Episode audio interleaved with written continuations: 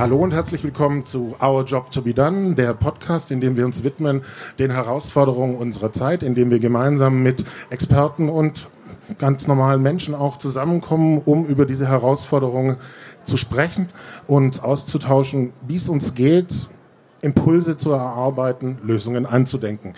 Ich bin heute in Frankfurt auf der Frankfurter Buchmesse. Das ist ein absolutes Geschenk, hier zu sein, ähm, weil die Buchmesse so eine Inspirationsquelle schon lange für mich war. Ich bin tatsächlich zum ersten Mal hier ähm, und ich muss auch mit dazu sagen, es ist ganz, ganz toll, auf dieser Messe, auf einer Bühne auch das machen zu können. Und ich möchte dieses Dankeschön direkt übergeben an meinen Gesprächspartner heute, den Markus Gogolin, der das auch ermöglicht hat und der mit mir zusammen in diesen Podcast reingeht. Und stell dich noch mal ganz kurz selber vor. Ja, hallo, Markus Gogolin, äh, Director äh, Global Brand and Strategy bei der Frankfurter Buchmesse. Ähm, wir, wie Johannes eben schon gesagt hat, ähm, die verschiedensten Branchen äh, sind gerade äh, dabei, äh, durch die äußerlichen Turbulenzen einfach in Schwingung zu geraten. Und äh, das große Thema, was uns, was mich umtreibt, ist ähm, immer wieder die Grundbasis und die Grundfrage, ähm, warum zur Hölle ist uns allen so viel Vertrauen abhanden gekommen? Vertrauen in, in ganz viele unterschiedliche gesellschaftliche äh, Themen, Produkte, Marken auch und ähm, und diese sinnstiftende Suche, beziehungsweise die, die, die, fast schon der kleine Hilfeschrei nach Vertrauen, äh, der wird täglich, zumindest das, was ich spüre und was mein Bauch auch mir meldet, jeden Tag ein bisschen größer. Absolut. Und ähm, das passt genau zu dem Thema, das wir uns ausgesucht haben. Das Thema heißt It's about people, not about products. Ja?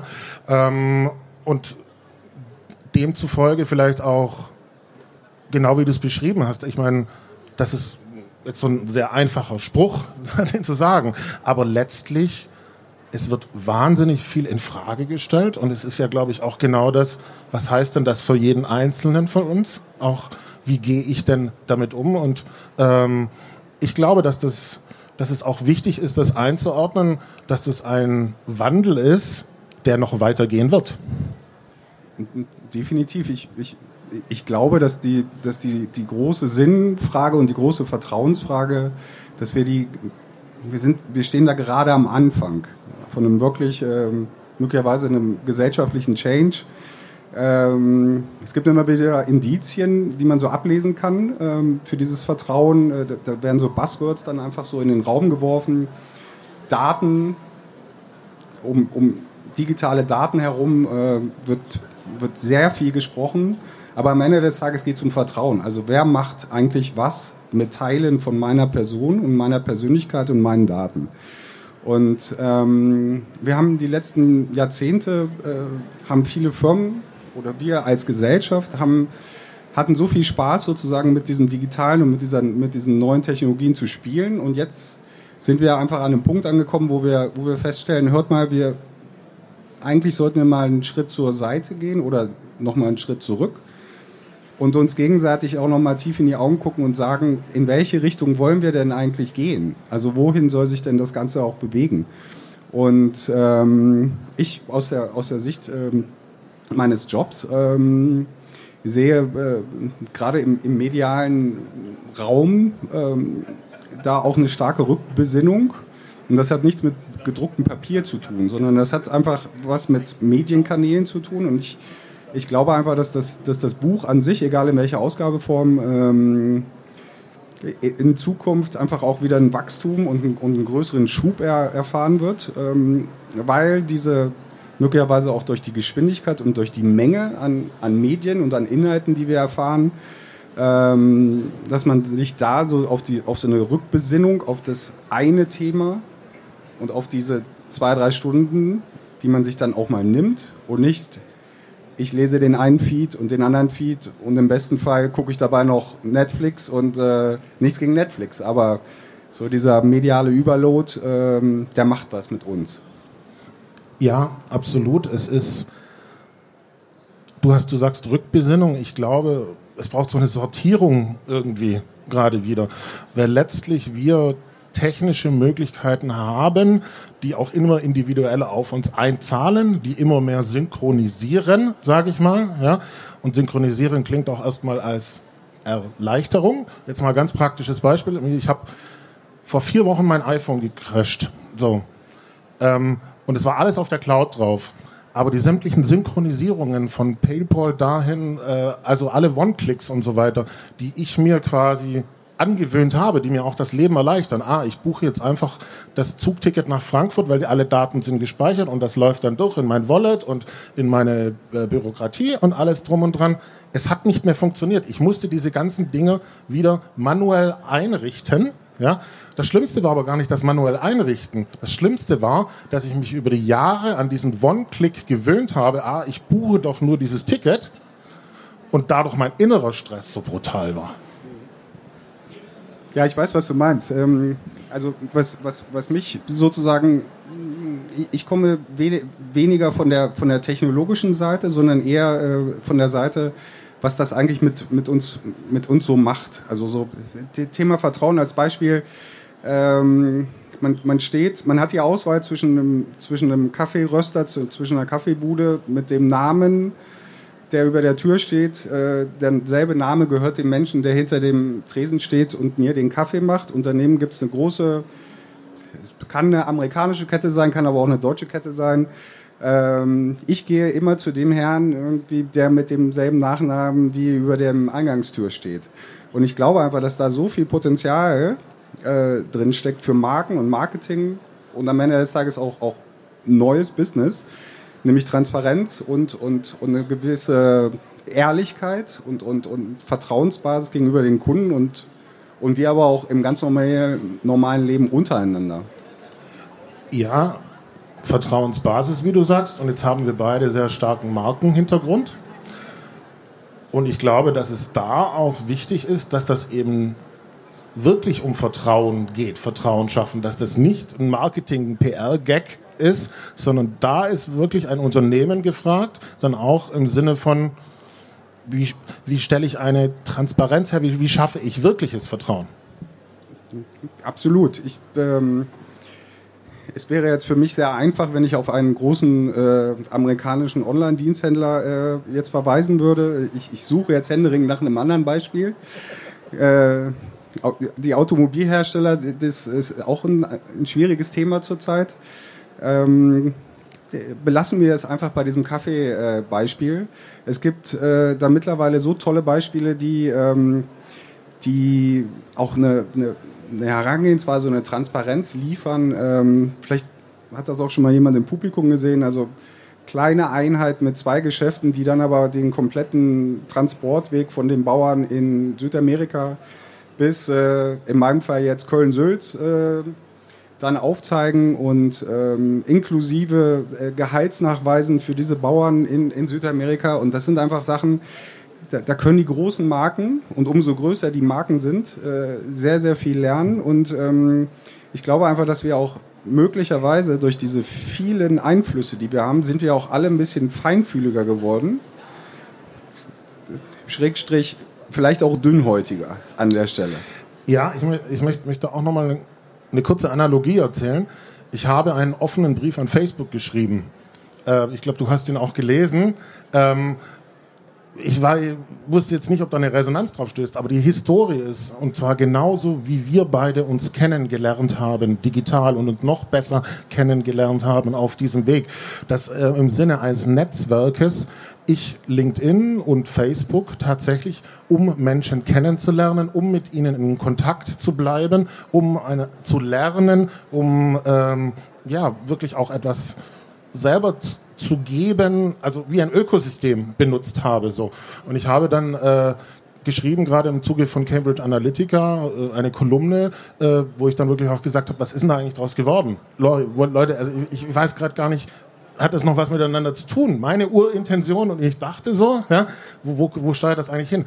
Das Schönste war für mich, also ich habe einfach meine Wahrheit ausgesprochen. Ich habe, und der ist vor drei Wochen veröffentlicht worden, eine Einladung bekommen auf der Demexco, auf einer Messe so wie hier, und ich durfte die Nummer drei von Facebook interviewen dazu und ich hatte, den, hatte den, es ist wunderschön geworden, weil wir haben ausgemacht, klar gibt es was, wo wir wo wir vielleicht nicht drüber reden wollen, aber es war ein wunderbarer, wahrhaftiger Dialog.